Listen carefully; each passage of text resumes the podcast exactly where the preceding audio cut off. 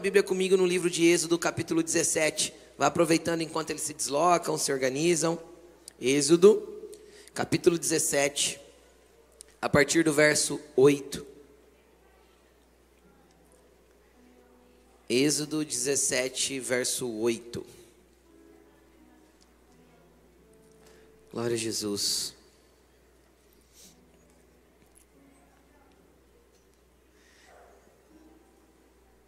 Jesus é bom, né, gente? Jesus é bom. O diabo é ruim. Nós é mais ou menos. E glória a Deus por isso. Aleluia. Êxodo, capítulo 17, versículo 8. Antes da gente ler, preste atenção aqui em mim. Nós vamos, nós estamos falando, se você está nos visitando pela primeira vez, há acho que um mês e pouco já, né, umas cinco semanas, a gente está falando sobre esse assunto. É uma série de mensagens chamada Carral. É, e a palavra carral é uma palavra hebraica. Por que hebraico, pastor? Porque hebraico é a língua que foi escrita a maioria do Antigo Testamento da Bíblia. Foi escrito em hebraico e aramaico o Velho Testamento. E o que, que significa essa palavra? Essa palavra elas tem basicamente duas traduções, que é congregação, a primeira tradução. E no entendimento mais amplo, numa explicação do dicionário, ela é um ajuntamento de pessoas com um propósito comum. Um ajuntamento de pessoas que têm um propósito definido, um, um, um apontamento definido. Se ela tivesse no contexto do Novo Testamento, que o Novo Testamento não foi escrito em hebraico, foi escrito em grego, ela é a palavra eclésia, que traduzido para nós é a palavra igreja. E o que significa a palavra igreja? também uma assembleia de pessoas reunidas. Só que Carral dá um entendimento um pouquinho mais amplo. Por quê? Porque ele fala do propósito, ele fala do apontamento, da direção. Quem está entendendo? Então, nós estamos falando durante algumas semanas a importância da igreja, a importância da coletividade, o importante, a importância que tem o, o nós, o juntos. Isso é indispensável para a vida cristã. Isso é parte indispensável para a vida cristã. E hoje nós vamos falar, o tema da mensagem de hoje é interdependência. E o que é interdependência, pastor? Interdependência é o entendimento que temos que ter que nós não podemos viver de forma independente. O mundo prega muito sobre a independência, sim ou não? Muito. O mundo prega muito que nós temos que chegar um momento na vida que nós temos que ter independência financeira, independência, independência. E na palavra de Deus, na Bíblia, você não vai encontrar a palavra independência, a não ser que seja para uma entonação do mal, de coisa ruim. Entende? Você não vai ter a palavra independência, não é uma palavra que faz parte dos princípios divinos. A independência. Por quê? Porque no fundo, no fundo, todo independente está querendo se desvencilhar de alguma coisa. Ele quer largar algo para trás para poder viver de forma isolada e de forma da forma com que o seu próprio nariz aponta. Quem entende o que eu estou falando?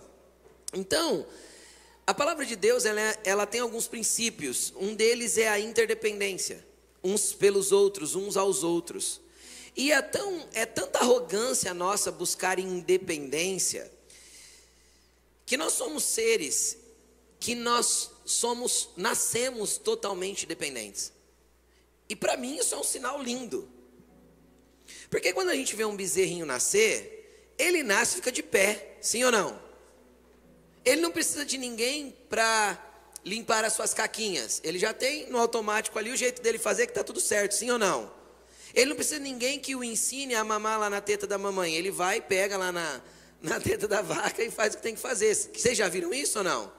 É automático, é instintivo, só que Deus não fez isso conosco. Não fez. Deus fez com que nós dependêssemos de outras pessoas para que nós, para que por muito tempo elas limpassem as nossas cacas para que por muito tempo elas nos ensinassem coisas. Você aprendeu a andar porque alguém te pegou na mão, te estimulou, sim ou não? Você aprendeu a falar porque te colocaram num meio e esticaram a tua linguagem, forçaram a tua linguagem. Porque se você tivesse sido pego, colocado numa, numa, numa jaula com cães, com cachorros, você não falaria. Entende o que eu estou falando? Por quê? Porque Deus nos fez para ser interdependentes e não para andar em independência. Deus nos fez para depender uns dos outros. E interdependência não é codependência. O qual que é a diferença da interdependência para codependência? A codependência é quando eu não vivo sem o outro. Entende ou não? Quando eu não tenho capacidade de viver, capacidade emocional de viver sem o outro. Isso é uma doença, precisa ir para o psicólogo. Precisa tratar, precisa ser liberto. A codependência é maligna, a interdependência é divina. Amém, gente? Estão entendendo o que eu estou falando? O que, que é interessante? A independência gera competição. Todo independente compete. Por quê? Porque também somos estimulados a isso. O mercado de trabalho estimula a competição, sim ou não? A escola estimula a competição, sim ou não? Sim. A criança vai fazer educação física, ela tem que ganhar. Ela vai fazer a prova, ela tem que ter nota boa. Isso é estímulo à competição. Por quê? Porque a competição gera comparativos. E a semana passada a gente aprendeu que se eu tenho que me, se eu tenho que me comparar com alguma coisa, que seja comigo mesmo. E a competição gera comparativos. E o reino de Deus não é um reino de competição. Não existe a palavra competir na Bíblia também. Entende o que eu estou falando? Não, não tem nenhuma instrução à competição. Pelo contrário. Toda a instrução bíblica é para cooperação. Então você quer entender a tua vida cristã? Você quer entender a tua vida na terra com Jesus? Imagina uma corrida de 100 metros rasos. Aquela que o Usain Bolt corre lá, sabe qual é, né? Tem acho que oito raias, né? Se eu não me engano, ali na pista de atletismo. Então, ali o que vale é quem chega mais rápido, sim ou não? Sim. Na corrida de Deus, da tua vida cristã, o que vale não é quem chega mais rápido, o importante é quem chega. E mais importante é aquele que chega trazendo um monte de gente com ele que não tinha condições de chegar. Entende? Não é a velocidade que importa para Deus, é a continuidade. Por isso que nas cartas que a gente lê em Apocalipse, capítulo 2, capítulo 3, as sete chamadas sete cartas das igrejas do Apocalipse, todas elas vai ter uma, todas elas vão ter uma frase em comum, que é aquele que perseverar até o fim. Porque o reino de Deus é um reino que você persevera até o fim. Não é um reino de velocidade, é um reino de constância. Não é um reino de competição, é um reino de cooperação. Não é um reino de comparação, é um reino de ajuda e auxílio. Esse é o reino de Deus. É diferente do reino dos homens, né? No reino dos homens a gente compete, a gente briga, a gente tenta matar o outro para poder ficar com o que é dele. A gente disputa, a gente compara, a gente quer vencer. E nós somos estimulados para isso o tempo todo. Você tem que entender o seguinte: quem quer ser um vencedor aqui diz amém? Você consegue entender que todo vencedor tem que ter um derrotado para ele ser vencedor? Já parou para pensar nisso ou não? Ninguém vence se não está vencendo alguém ou alguma coisa. Tem que ter um derrotado do lado. Então você se coloca como vencedor. Tem que ter alguém que está perdendo para você estar tá ganhando. Cara, esse não é o reino de Deus. O reino de Deus é onde eu paro a minha corrida junto nos braços dos meus irmãos e sou suporte para ele para que ele chegue também ao final junto comigo.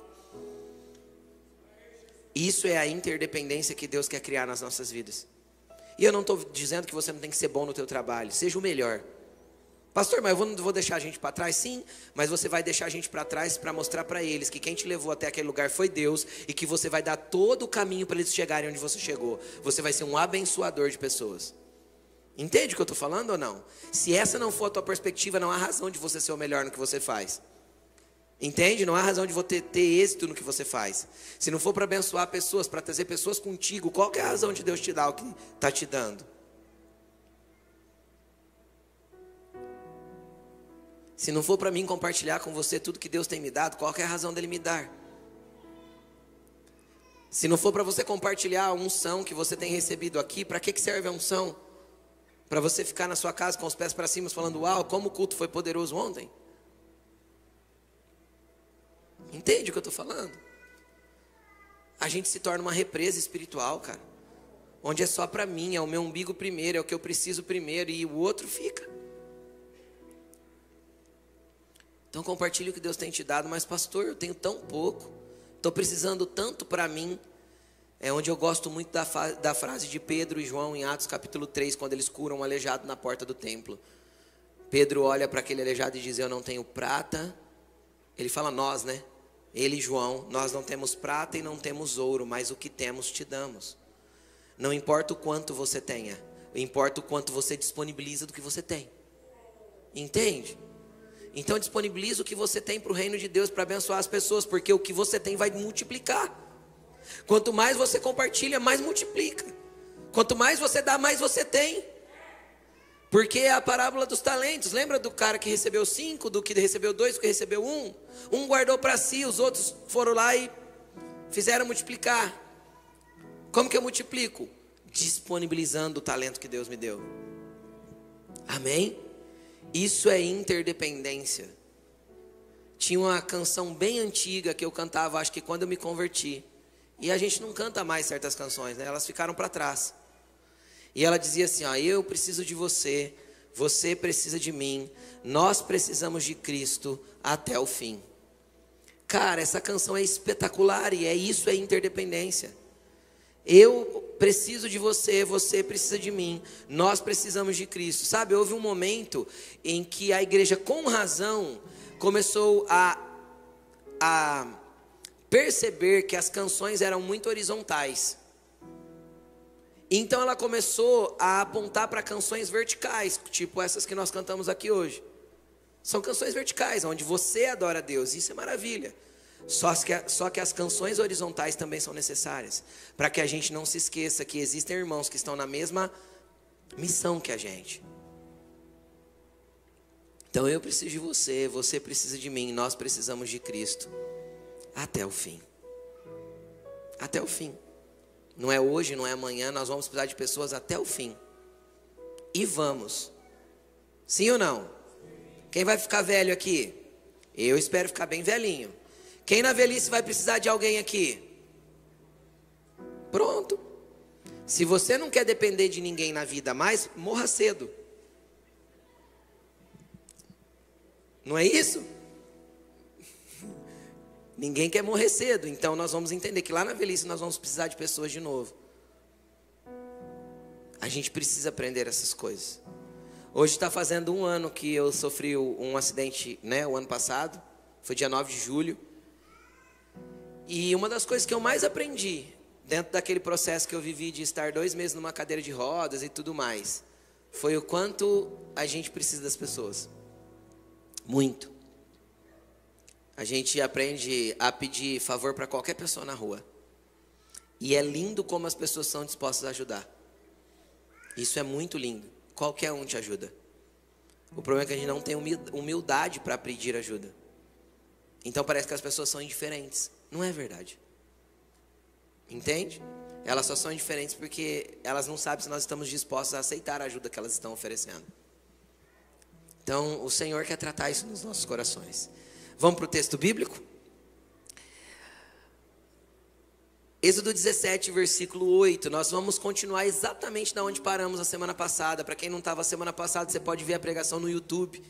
Né? O nome da pregação da semana passada, eu já esqueci. Não deixe ninguém para trás. É isso mesmo. Não deixe ninguém para trás. Da semana anterior foi é só avançar. Pode procurar essas mensagens no YouTube que uma conecta a outra. Mas vamos lá. Eles estavam no deserto e foram atacados pelos amalequitas e vários morreram porque ficaram para trás, se desconectaram da, da, da, das pessoas, né? Ficaram afastados e acabaram morrendo. Quem lembra do que eu falei semana passada? O que, que aconteceu logo em seguida? Versículo 8. Sucedeu que os amalequitas vieram atacar os israelitas. Projetou? Sim. ah, os israelitas em Refidim. Então Moisés disse a Josué: Escolha alguns dos nossos homens. Fala assim comigo: alguns. Vamos continuar. Alguns dos nossos homens e lute contra os Amalequitas. Amanhã tomarei posição no alto da colina, com a vara de Deus nas mãos. Josué foi então lutar contra os Amalequitas, conforme Moisés tinha ordenado. Moisés, Arão e Ur. Porém, subiram ao alto da colina. Enquanto Moisés mantinha as mãos erguidas, os israelitas venciam. Quando, porém, as abaixava, os amalequitas venciam. Quando as mãos de Moisés já estavam cansadas, eles pegaram uma pedra e a colocaram debaixo dele, para que ele se assentasse. Arão e Ur mantiveram as mãos erguidas, erguidas as mãos de Moisés, um de cada lado, de modo que as mãos permaneceram firmes até o pôr do sol. Josué derrotou o exército amalequita ao fio da espada. Amém? O que, que aconteceu? O inimigo percebeu que as famílias pararam de ficar para trás. Eu acredito que depois de terem sido atacadas algumas famílias, eles devem ter se reorganizado para não deixar ninguém para trás, como foi ensinado semana passada. O que, que aconteceu com isso? Quando eles estavam perto do Monte Sinai, em Refidim, os amalequitas vieram de frente, vieram para atacar agora a comunidade. E aí eu quero trazer uma percepção para você de interdependência nesse texto, de coletividade de como é o corpo de Cristo, de como é a comunidade de Deus. Preste atenção no que aconteceu aqui. Moisés chegou em Josué e falou assim: ó, escolha alguns dos nossos homens. Foi todo mundo para a guerra? Não. Então vamos lá, imagina que eles estão ali, aquele monte de família peregrinando no deserto, milhões de pessoas, dois milhões pelo menos. Alguns homens são escolhidos para ir para a guerra. E os outros homens ficaram onde? Responde assim comigo: em casa. É isso, nas tendas deles. Entende? Parece egoísta, sim ou não? Parece, mas deixa eu te explicar uma coisa. Tem a ver com saber qual é a minha posição dentro do corpo. Quando eu sei a minha posição dentro do coletivo, eu não vou me intrometer em assuntos que não são meus.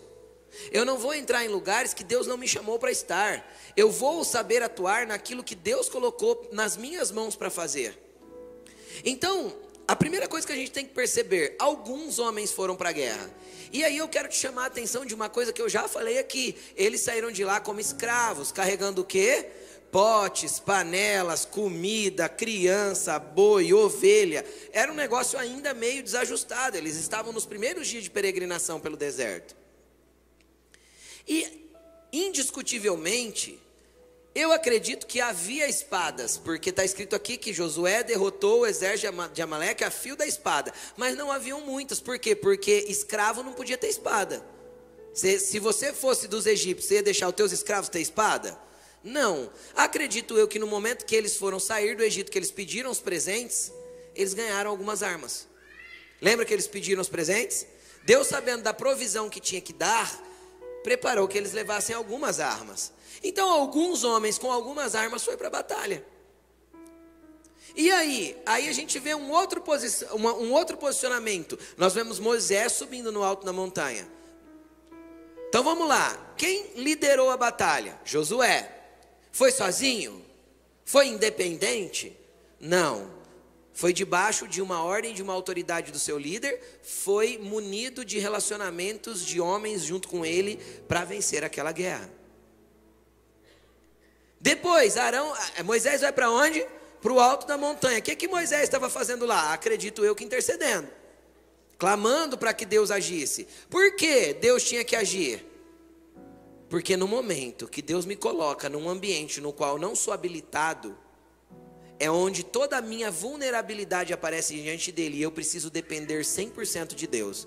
Esses homens eram escravos, sabe o que eles sabiam fazer? Tijolo. Sabe o que eles sabiam fazer? Pirâmide. Sabe o que eles sabiam fazer? Amassar barro com palha para fazer tijolo. Mais nada. Eles sabiam lutar, eles foram treinados para a guerra? É óbvio que não, eles eram escravos. Então a dependência de Deus ali era muito grande. Quem já se viu numa situação que dependeu completamente de Deus aí? Aí a gente fica desesperado. Ai, só Deus agora. Glória a Deus, se é só Ele, então está na melhor mão que tinha que estar. Tá. O problema é que a gente é muito bom em pegar o nosso problema de volta para nós e não deixar Deus atuar. Quem já entregou o problema para Deus no domingo e pegou de volta na segunda-feira? Quem já pegou o problema de volta na segunda-feira e deu ruim na terça? A gente é muito bom de entregar o problema para Deus no domingo, só que a gente entrega o problema e a gente já entrega a fórmula pronta de solução. Deus, ó, tô te entregando o problema, mas se o Senhor fizer isso, é ou não é assim que a gente faz? E não é assim que Deus quer que a gente faça. Quando a gente entrega, a gente tem que descansar e confiar. É Ele quem vai fazer. Aquele exército era inapropriado, destreinado, incapaz. Então eles dependiam de quem? De Deus. Deixa eu te falar uma coisa. Praticamente todas as vezes que Deus chamar para fazer algo novo, você vai se sentir incapaz. E glória a Deus por isso. Na sua incapacidade habita o poder de Deus. Na minha incapacidade habita o poder de Deus. Eu acho muito legal quando Jesus chama Pedro no barco e fala assim: Vem, você vai ser pescador de homem. Deixa o barco, deixa a rede. Né? Eu acho que Pedro sai todo feliz. Aí ele olha para Jesus. Aí acho que ele olha para os discípulos que estavam do lado: O que, que é ser pescador de homem? Aí um fala assim: Não sei. O outro fala também: Não sei. Tipo assim, vamos embora. Se ele propôs, só vamos. Quem entende o que eu estou falando? E a maioria das vezes que Deus te apontar para um lugar, para uma guerra, para algo que você tem que fazer, para algo que você tem que desenvolver, o frio na barriga vai vir porque você vai se sentir inapropriado para aquilo que Ele está te chamando. E glória a Deus por isso. Porque onde há fraqueza em você, habita o poder de Deus e atua a vontade dEle para que o poder dEle se manifeste. Sabe por quê? Porque aí não tem independência. Tem o oposto. Uma dependência completa de que é Deus que está fazendo. Entende? Esse é o lugar que Deus quer que a gente esteja. E aí o que, que aconteceu? Moisés, sabendo dessa, dessa fraqueza, ele sobe para a montanha. Vamos orar. Vamos orar por esse povo. Então ele sobe lá e ele começa a levantar as mãos e interceder. E aí acontece algo muito interessante. Que é para nós uma, um reflexo, uma sombra, né? É para nós um, uma leitura de uma sombra daquilo que se manifesta como realidade dentro da aliança que nós temos com Cristo. Enquanto tem alguém com as mãos levantadas intercedendo, a vitória para o coletivo. Entende ou não? Quando nós tiramos a mão da intercessão e paramos de orar, o coletivo começa a perder. Quem está entendendo o que eu estou falando? Então isso já nos mostra um princípio muito importante. Ore pelo seu irmão. Nós vamos entender isso daqui a pouco. Há necessidade que nós aprendamos a orar uns pelos outros, ajudar os nossos irmãos nas suas dificuldades. E aí o que, que acontece? Moisés também não. Josué não vai para a guerra sozinho, mas Moisés também não sobe para o monte sozinho. Sobe? Não, ele leva Arão e Ur. Então, na hora que ele viu que precisava de intercessores, o que, que ele falou? Ou oh, vão comigo. Sobe lá para o monte comigo, porque eu não sei se os meninos vão dar conta aqui embaixo, não, vamos orar. Quem está entendendo o que eu estou falando? Josué era um jovem de 20 anos, praticamente. Entende? Então vamos orar. E eles foram orar. Enquanto eles se mantiveram no lugar de oração, num lugar de posicionamento, houve vitória para o coletivo. Aí você pode perguntar assim, pastor, e os caras que ficaram na tenda, ficaram fazendo nada? Você está muito enganado. Porque cada um sabe o que sabe o seu lugar, tem coisas para se fazer. Eles guerrearam de cedo até o pôr do sol. Quando eles chegaram, eles estavam com fome? Então tinha gente preparando comida para um exército. Tinha gente preparando a enfermaria, com ataduras, com bálsamo, com coisas para curar as feridas daqueles que se machucaram na batalha, porque uma batalha machuca. Sim ou não? Então tinham outras pessoas que estavam nas tendas, mas não estavam ali dormindo. Estavam se preparando para receber de volta aquilo que traria vitória para o todo. Então, se a interdependência faz com que nós começamos a perceber qual é o nosso lugar no corpo de Cristo, qual é o nosso lugar na igreja de Deus, o que Ele tem para nós. E eu sei que tem alguns aqui pensando assim, pastor, eu acho que eu não sou nada. Querido, deixa eu te explicar uma coisa: Deus não cria ninguém para inutilidade. Ele tem um propósito para a sua vida. Às vezes você só não percebeu ainda. Pastor, e quando eu não percebi, o que, que eu faço? Começa servindo. Porque quando a gente começa a servir, a gente começa a disponibilizar o nosso talento, e disponibilizando o nosso talento, Deus começa a multiplicar e nos dar a direção exata daquilo que nós somos dentro do corpo. Então eu vou entendendo onde é o meu lugar e aquilo que eu faço com maior excelência. Entende? Para servir o corpo. E aí, obviamente, quando eu falo de servir o corpo, eu não falo necessariamente apenas de serviços eclesiásticos, serviços dentro da igreja. Por quê? Porque às vezes Deus te chamou, por exemplo, como eu disse agora há pouco, para ser um empresário de sucesso. E o teu sucesso lá na, no teu ambiente vai gerar testemunho que você pode olhar para todo mundo e dizer assim, ó, não há capacidade em mim. Tudo que vocês estão vendo aqui foi o Cristo que gerou através da minha vida. Eu dependo dele para isso. E você vai poder compartilhar isso com muitas pessoas. Por quê? Porque o teu sucesso te deixa ter voz para falar que foi ele. Entende o que eu estou falando? E às vezes é para esses ambientes que Jesus te chamou. Você só precisa aprender a manifestar o reino de Deus nos ambientes que Deus te coloca, com aquilo que Ele te deu. Qual é a habilidade que você sabe que você já tem? E que as pessoas param para te ouvir dentro da habilidade que Ele te deu, ou param para te ver dentro da habilidade que Ele te deu. Consegue entender o que eu estou falando? Manifeste o Cristo ali. Seja alguém que está manifestando o reino de Deus dentro daquele lugar, dentro do ambiente que você está inserido. A gente só não pode se colocar num lugar de inutilidade, de inutilidade voluntária. Entende? A inutilidade voluntária é perigosa. Por quê? Porque é como se eu dissesse para o meu Criador: sei para que fui criado, mas prefiro não fazer o que o Senhor me criou para ser. Entende? Então nós temos que nos disponibilizar para Jesus no ambiente que Jesus nos colocou. Cada um tem o seu lugar. Um está no alto da montanha, o outro está segurando uma mão, o outro está segurando a outra. Tem gente com espada, tem gente preparando a comida, tem gente preparando a enfermaria. Estão entendendo o que eu estou falando? Tem, tem pessoas, é o todo que se movimenta. Isso é a interdependência, isso é corpo de Cristo. Eu não posso olhar para o meu pulmão e exigir que ele bata como o meu coração. Vai dar ruim. Sim ou não? E eu não posso olhar para o meu pé e, diz, e dizer, porque você não é mão, você não é do corpo, disse o apóstolo Paulo. Há uma graça poderosa e um poder gigantesco em ser diferente, em ser coletivo, em ser plural. Isso é a graça do reino de Deus. Aí você pode falar assim: nossa, pastor, que graça sem graça, pessoa é tão difícil. Mas sabe por que as pessoas são difíceis? Deus coloca pessoas difíceis perto de nós porque a gente ora para aprender a amar. Quem já orou para aprender a amar? Quando a gente ora para aprender a amar, Deus coloca o que perto de nós? Pessoas não amáveis. Porque pessoas amáveis é fácil amar. Quando a gente ora que precisa de paciência, Senhor, me dá paciência. O que, é que Deus dá para nós? Pessoas que nos tiram a paciência. Essa é a graça do reino de Deus. Porque quem vai nos ensinar a ser pacientes é quem nos tira, nos tira a paciência. Quem, quem entende o que eu estou falando? E quem vai me ensinar a ser persistente? Aquele que às vezes fica tentando me desanimar. Entende? Não seja você o chato que tira a paciência do outro. Fala para ele, fala para Jesus, Jesus, me, ajuda a ser melhor. Fala para ele, me ajuda a melhorar, Jesus. Ele vai te ajudar a melhorar. Como que ele vai te ajudar a melhorar? Colocando o que perto de você? Gente. Gente. Pessoas. Cada um no seu lugar. Cada um com aquilo que Deus deu para ele. Mas é gente que vai fazer você melhorar. É gente que vai te fazer ser mais cristão. É gente que vai exigir que você manifeste mais quem Cristo é através da sua vida. Por quê? Porque todo mundo quer ser servo de Deus. Tem alguém aqui que quer ser servo de Deus? Pode dizer um amém?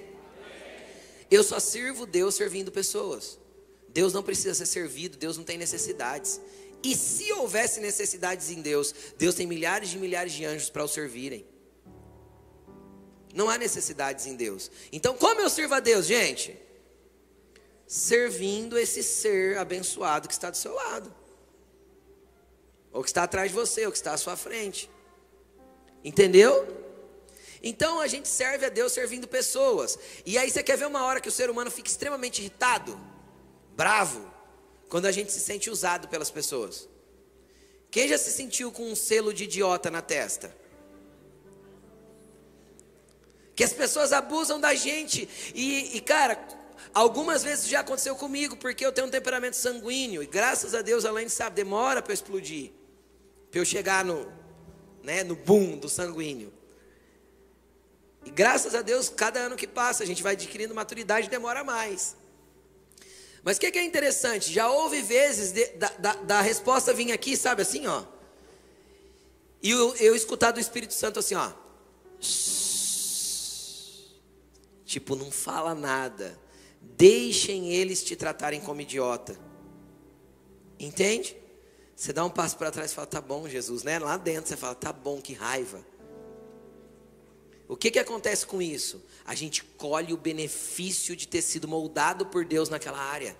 A gente colhe o benefício de obedecer a Deus e ter sido moldado por Ele. Isso vem em bênçãos para as nossas vidas depois. Isso vem em graça, isso vem em multiplicação de talento, isso vem em lugar de autoridade depois, isso vem em unção depois. Então nós temos que entender que são as pessoas que nos lapidam e esse, esse, essa é a coisa linda do coletivo, é a coisa linda do carral, é a coisa linda da interdependência. Então olha para quem está perto de você e fala assim: me usa.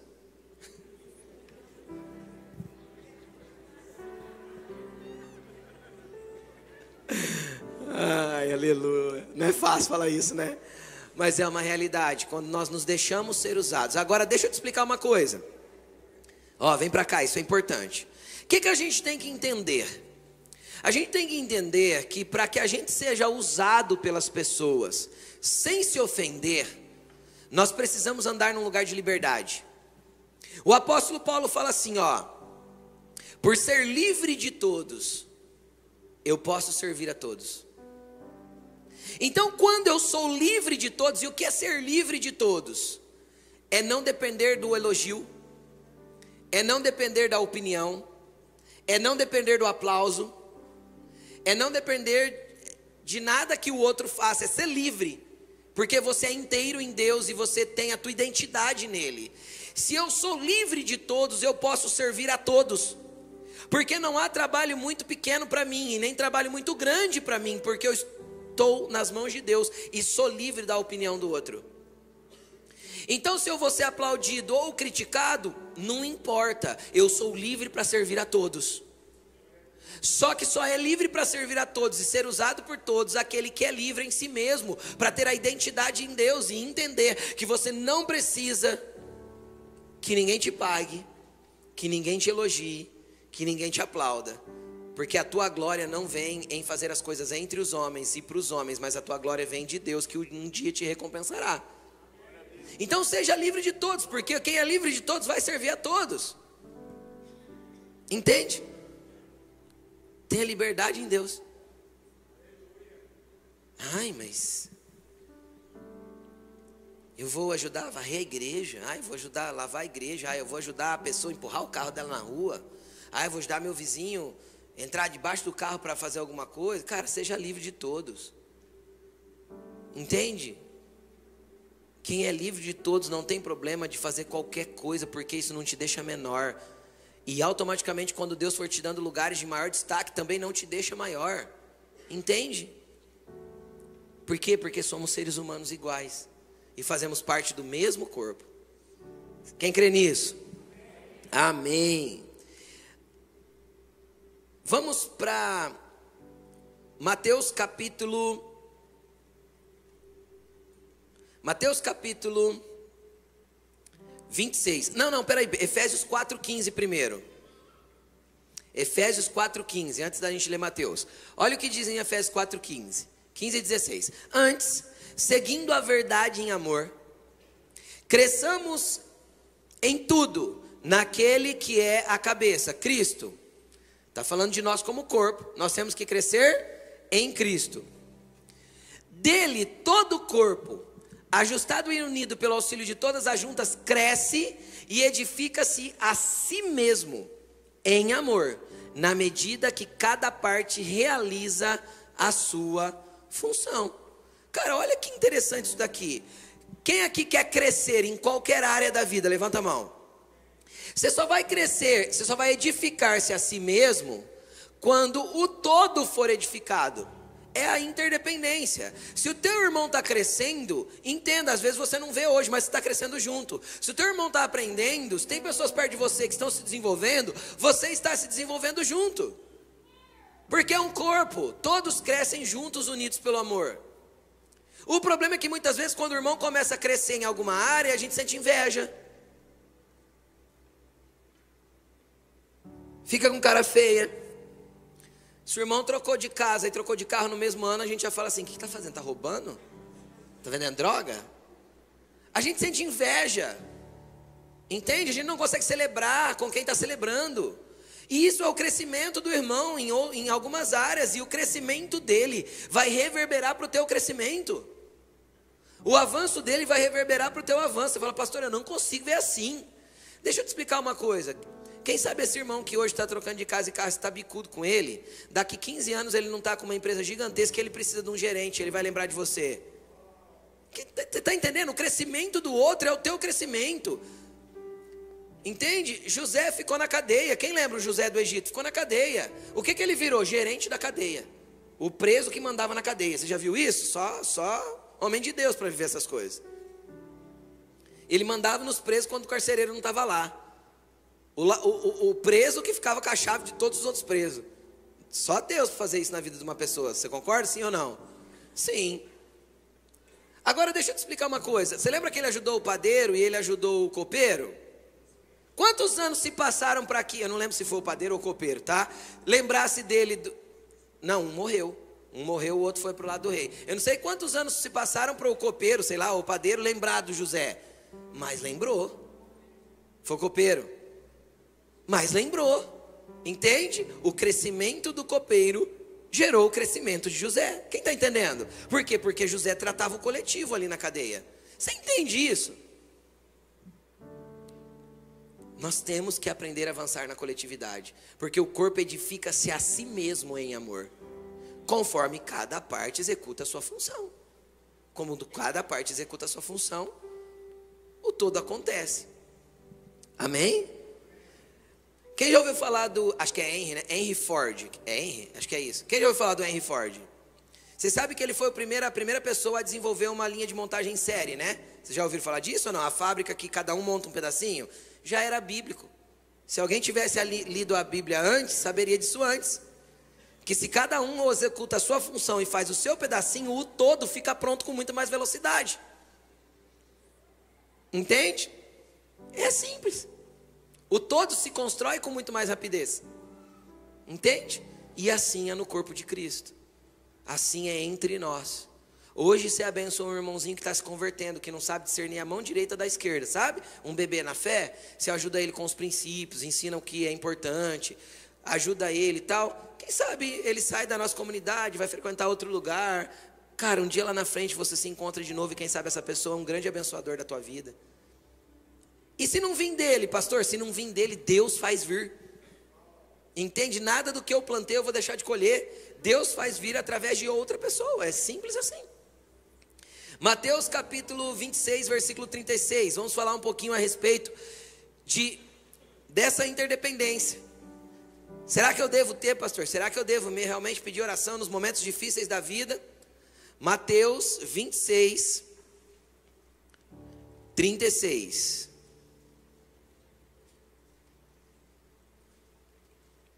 Diz assim: Então Jesus foi com seus discípulos para um lugar chamado Getsemane, e lhes disse: e lhes disse: Sentem-se aqui enquanto vou ali orar. Levando consigo Pedro e os dois filhos de Zebedeu, Tiago e João, começou a entristecer-se e a angustiar-se. Disse-lhes então: A minha alma está profundamente triste, numa tristeza mortal. Fiquem aqui e vigiem comigo. Vamos continuar lendo o texto, segura aí. Preste atenção. Jesus tinha falta de fé. Jesus tinha problema de identidade. Jesus tinha as crises emocionais, codependência de alguém? Não. Jesus era livre de todos para poder servir a todos? Sim. Ele era a centralidade da plenitude de um ser humano e de Deus nesse ser humano. Sim ou não? Sim. No entanto, chegou o momento da cruz e aquilo pressionou emocionalmente ele demais e ele foi orar. Então a primeira coisa que nós temos que aprender, o dia que a vida te apertar, que é qual a primeira atitude que um crente tem que ter? Orar. Vai orar. A vida começou a te apertar, querido. Ore. E quando a vida não te apertar, ore também. E o dia que está tudo bem, também ore. Mas a primeira atitude de alguém que foi pressionado é a oração. Jesus foi orar. Foi sozinho? Chamou os doze. Só que ele chamou os doze e levou os doze para a oração? Não. Ele chegou e falou: fiquem aqui. Para os doze. Aí ele olhou para Pedro, Tiago e João e falou assim: vocês três, vem comigo. Aí eles vão. Aí Jesus olha para eles e fala assim: a minha alma está angustiada até a morte. Vigiem comigo. Sabe o que Jesus pediu para eles? Oração. Cara, Jesus pediu oração para o seu carral. Jesus pediu oração para os seus amigos. Se Jesus pediu oração, por que eu vou ser orgulhoso e independente o suficiente para não pedir oração nos momentos de crise da vida? Por que eu vou ser orgulhoso e independente o suficiente para não olhar para as pessoas ao meu redor e falar assim, cara, ora comigo. Vigia comigo. Eu preciso de oração. Eu preciso que você me ajude nesse momento de dor. É necessário isso. Por isso é importante você estar envolvido com a igreja. É importante você ter amigos aqui. Ou no corpo que você decida frequentar. Você precisa ter amigos, você precisa enraizar. Não existe crente desconectado do corpo. Não existe cristão que congrega em casa. Não existe web crente. Não existe. Porque não é igreja, não é carral. Não tem como eu ser crente online. Porque eu não tenho vida na comunidade, e sem vida na comunidade, eu não tenho nada disso que eu estou pregando aqui. Eu não sei que parte eu sou do corpo. Quem já viu um fígado correndo por aí? Alguém já viu? Não, ninguém nunca viu. Só a mãozinha da família Adams. Se você assistiu o filme, quem lembra? Não tem olho, não tem boca, não tem pé, não tem, não tem nada. Entende ou não? Está desconectado do corpo. Quem é desconectado do corpo não tem vida em si mesmo. Ah, mas eu amo Jesus. Mas a igreja é complicado. Eu fico imaginando, Jesus não é o cabeça do corpo que a gente acabou de ler? Sim ou não? Aí a Bíblia diz que um dia Jesus se, casa, se casará com a sua noiva. E qual que é o nome da noiva, da noiva de Jesus? Qual que é o nome dela? Igreja. Coletivo, não indivíduo. Aí o cara acha, ou a pessoa acha que no dia do casamento com o cordeiro, ele vai pôr a cabeça debaixo do braço.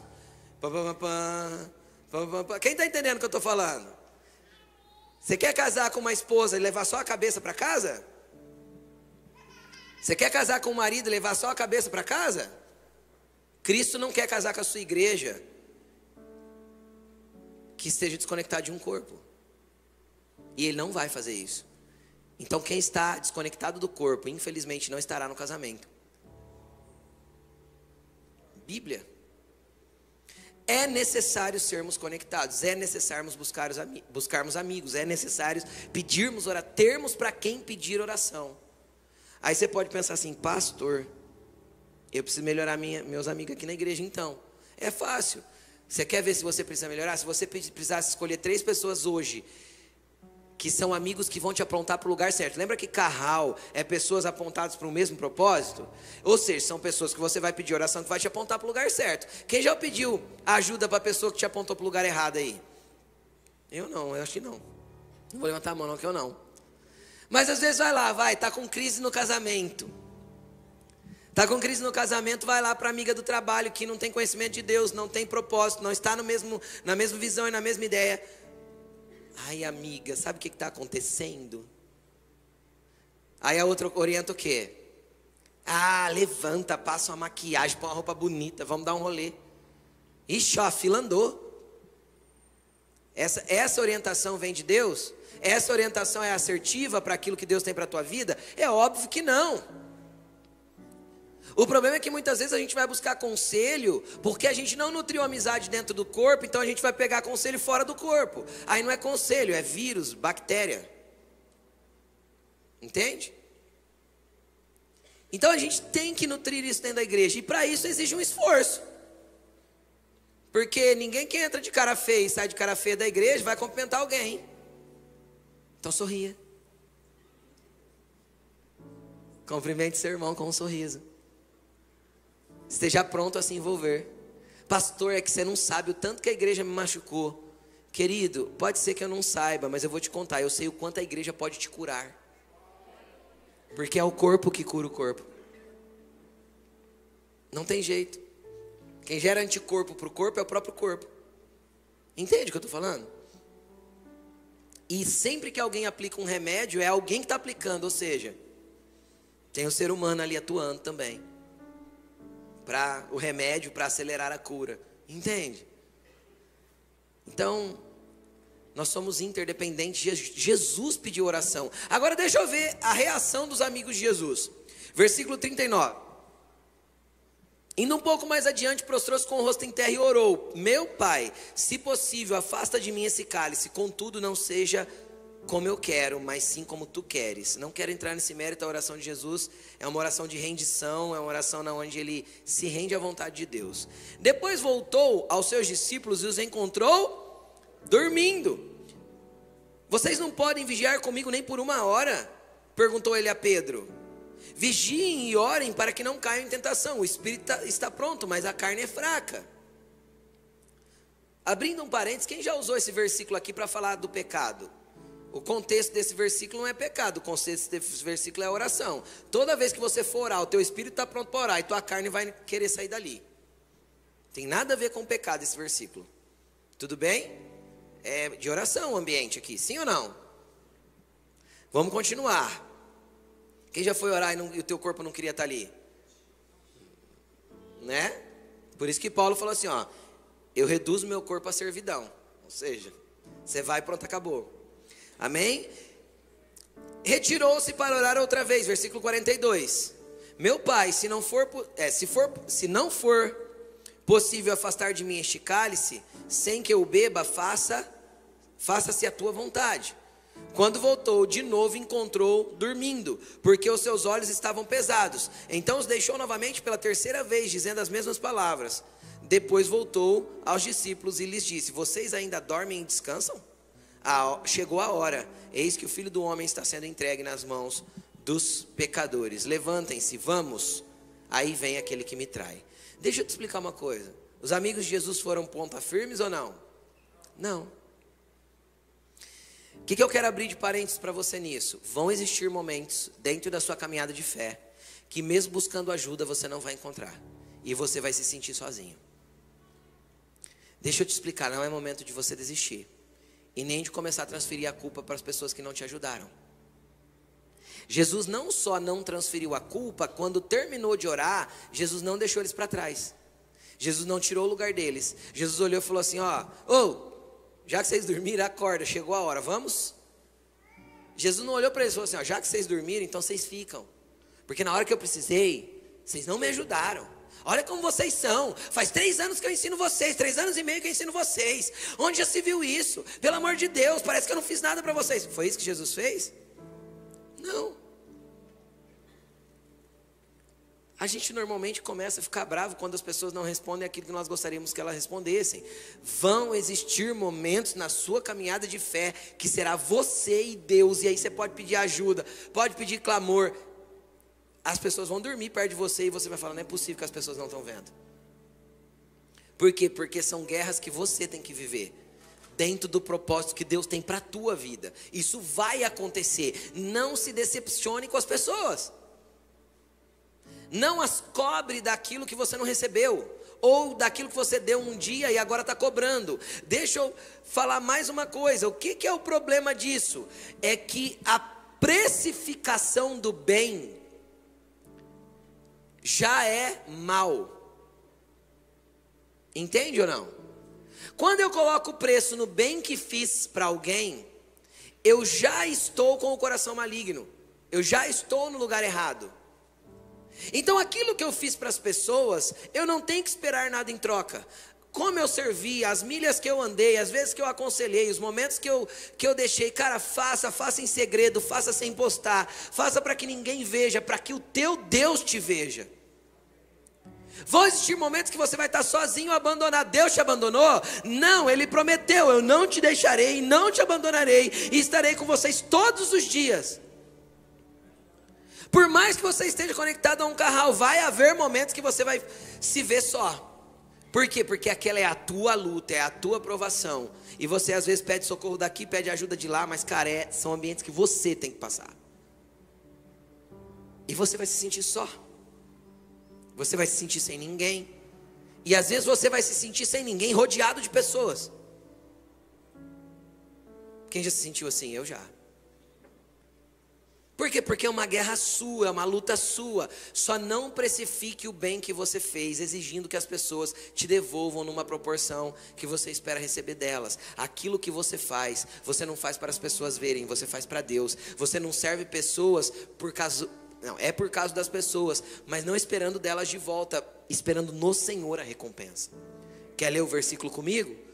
Colossenses 3,12, para a gente encerrar. Colossenses 3, 12, do 12 ao 17. Portanto, como povo escolhido de Deus, santo e amado. Quem é povo escolhido de Deus aqui diz amém? Todos vocês são, tá? Vocês são santos e amados, santificados por Cristo e amados por Ele. Amém? Todos nós, revistam-se de profunda compaixão, bondade, humildade, mansidão e paciência. Acho que o Luan leu essa, esse texto, não leu quando você pregou? Nessa série. Volta. Calma, aí. Profunda compaixão, profunda compaixão. Luan pregou sobre isso na segunda mensagem. Como que é o nome da mensagem? Compaixão, misericórdia e amor, série Carral. O Luan falou bastante sobre isso aqui. Revistam-se disso. Estejam revestidos disso tudo, mas vamos continuar. Suportem-se uns aos outros Suportar-se uns aos outros não é aquele senso que a gente tem sobre suportar. Suportar é quando a pessoa é insuportável e a gente acha que está suportando. Sim ou não? A palavra original aí, o entendimento que a palavra no grego traz, não é esse tipo de coisa. É dar suporte. Coloque-se como suporte para o outro.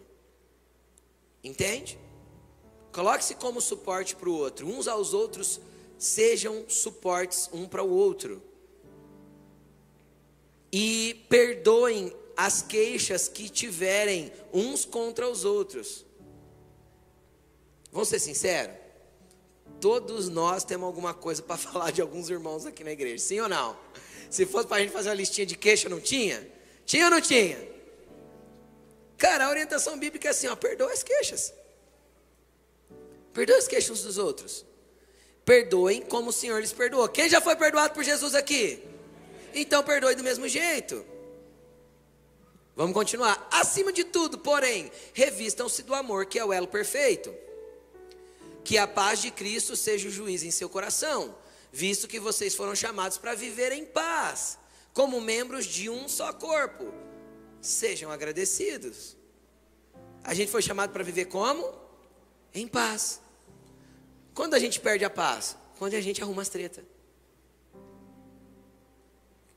Quem que arruma as treta? Ai, pastor, é o diabo. O diabo só te tentou na tua fraqueza, lindão. O diabo só arranca de você aquilo que você já tem dentro. Ele não tem a capacidade de colocar em você aquilo que não há em você. Já havia um desejo no coração de Eva de comer a fruta. Ele só estigou o desejo dela. Quem está entendendo o que eu estou falando? Satanás só vai estigar o que já tem dentro de você.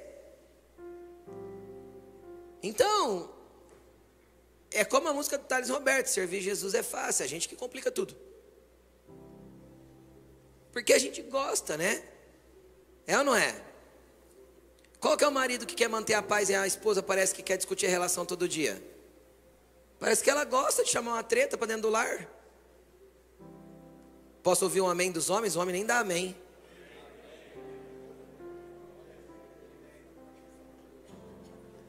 Tudo que o homem quer quando chega em casa, o que, que é, gente? Vamos ser sinceros. O que, que a gente quer? Paz. É ou não é? E a esposa? Contar todos os problemas do dia. Faz parte, ouça ela. E todas as vezes que a esposa veio contar todos os problemas do dia, deixa eu contar uma coisa para você, homem. Ela não quer a sua opinião. Ela só quer o teu ouvido. Ela nunca pediu sua opinião. Ela não quer a sua opinião, ela não quer uma fórmula pronta, e ela não quer que você resolva o problema para ela. Ela só quer que você ouça. Entendeu? O problema é quando, pela paz em casa, o homem começa a ceder o lugar de governo e a mulher começa a entrar num lugar de governo porque ela impõe para ele coisas que ela sabe que ele não quer fazer. Aí é maligno. Então, vamos trabalhar para viver em paz. Olha para a pessoa que está do teu lado, você tem esposa e marido, e fala assim: vamos viver em paz, vamos viver em paz.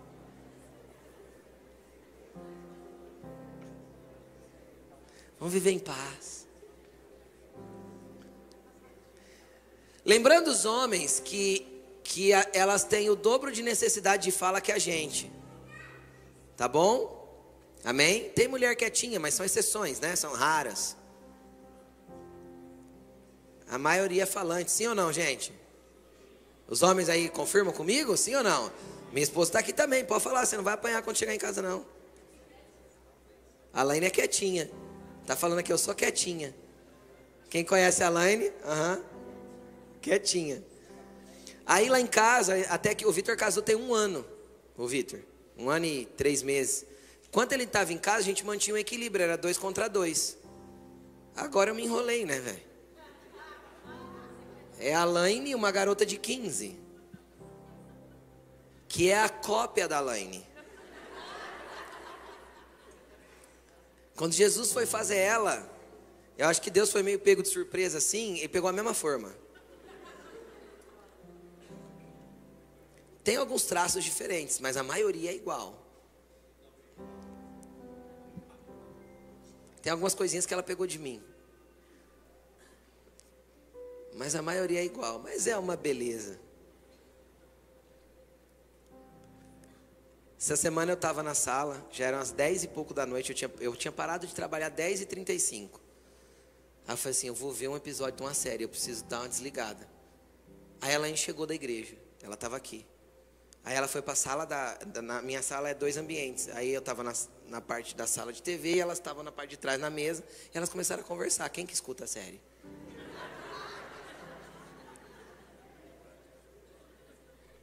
Aí eu pausei. Falei assim: vocês poderiam ir conversar no quarto? Por favor? Para que, eu, que eu possa terminar de assistir esse episódio da série antes de deitar? Ah, Jesus. Mulheres, né, gente?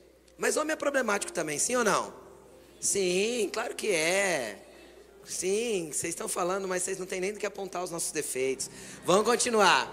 Vamos continuar. Não vamos falar. Você deixa para o encontro. Que dia que é o papo de casais? 29 desse mês, 3 horas da tarde, tem papo de casais, tá bom? Por que 3 horas da tarde, pastor? Para você não perder a night. Entendeu ou não? Termina o papo, já fica no, no clima e ó, vai para night com a esposa delega os filhos lá, amém? A importância, uia, o tema, misericórdia. Eu nem sabia do tema. A importância da comunicação.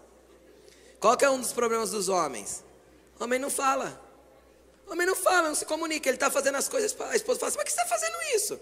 Mas eu falei para você. Falou nada. Falou nada.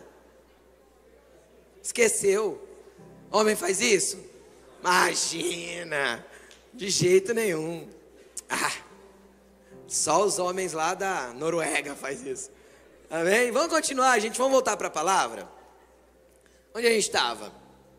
Vivam em paz, sendo membros de um só corpo. Sejam agradecidos. Versículo 16. Habite ricamente em vocês a palavra de Cristo. Estudem a palavra. Ensinem-se e aconselhem uns aos outros. Ó a interdependência. Quem tem, ensine, aconselhe o outro, tá? É uns pelos outros, com toda sabedoria. Cantem salmos, hinos e cânticos espirituais com gratidão a Deus em seu coração. 17. Tudo o que fizerem, seja em palavra, seja em ação, façam em nome do Senhor Jesus, dando por meio dele graças ao Pai. Vai para o verso 23, por favor. 23. Tudo o que fizerem, façam de todo o coração como para o Senhor e não para os homens. Aí vem o que eu estava falando. Quando eu entendo que aquilo que eu servi o meu irmão, eu estou servindo ao Senhor, eu não vou esperar dele o pagamento. Eu não vou esperar dele que ele me dê de volta. Eu não vou precificar o bem que eu fiz. Porque a precificação do bem é a origem do mal.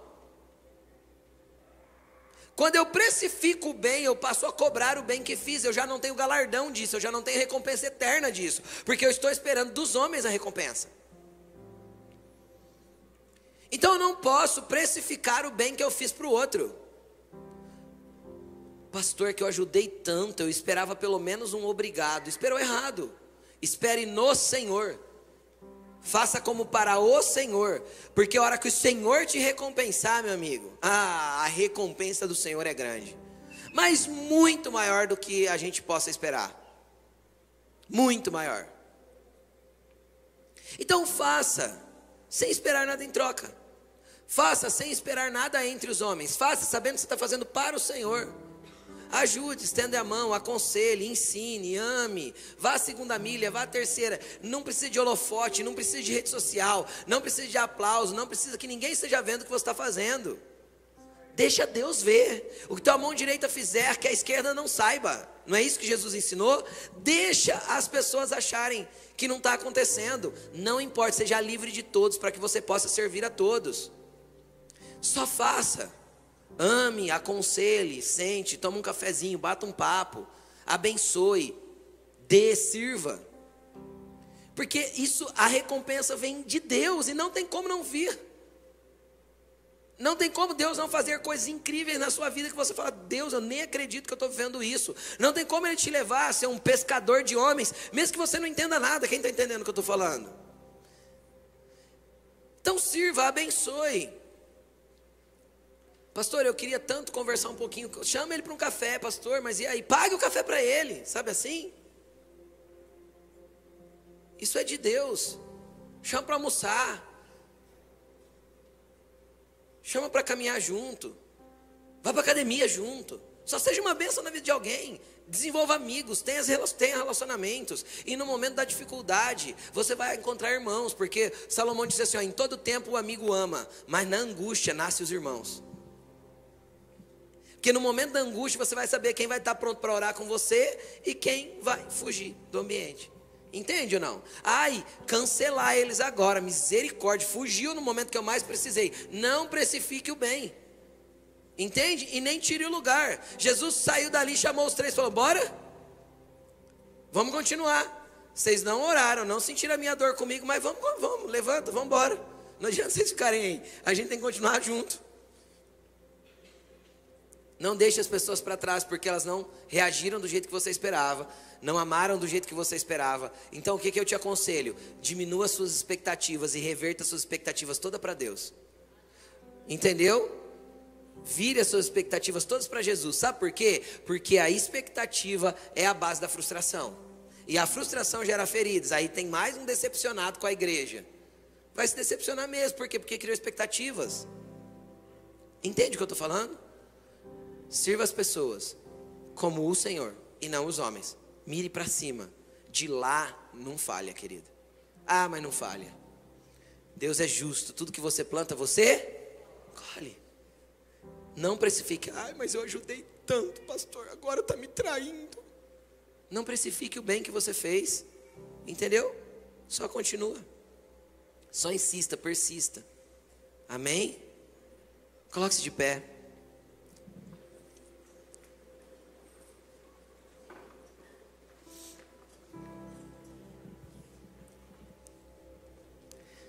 Senhor é bom. O que, você vai orar nessa noite? Primeiro de tudo, se arrependendo por todas as vezes que você precificou o bem.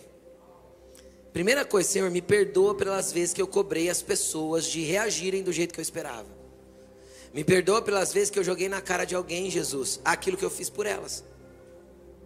Me perdoa pelas vezes que tudo que eu fiz, Jesus, mesmo sendo traído, incompreendido, mesmo não sendo valorizado e transformando o bem que fiz em mal, Senhor, eu não vou pôr preço porque eu vou continuar amando. Mesmo que não reconheça o meu amor, tá tudo bem. Tem tanta gente que não reconhece o amor de Cristo e ele não deixa de amá-las. Entende? Não é porque a pessoa decidiu andar longe de Jesus que deixou Jesus parou de amar elas. Não é porque a pessoa decidiu andar longe de você e fez tudo errado que você tem que precificar o bem que você fez e cancelar as pessoas e tirá-las do seu coração. Só ame. Cada um tem as suas escolhas, cada um entende o seu cristianismo do jeito que quiser. É só continuar. É só orar, é só avançar. Então a primeira coisa é peça perdão pelas vezes que você precificou bem. Que todos nós em algum momento fizemos isso. Segundo ponto, Senhor, me ensina a amar o meu irmão e estender a mão para ele. Me ensina a ser perceptivo. Me ensina a ir mais um pouco, a fazer mais um pouco. O Senhor te recompensará.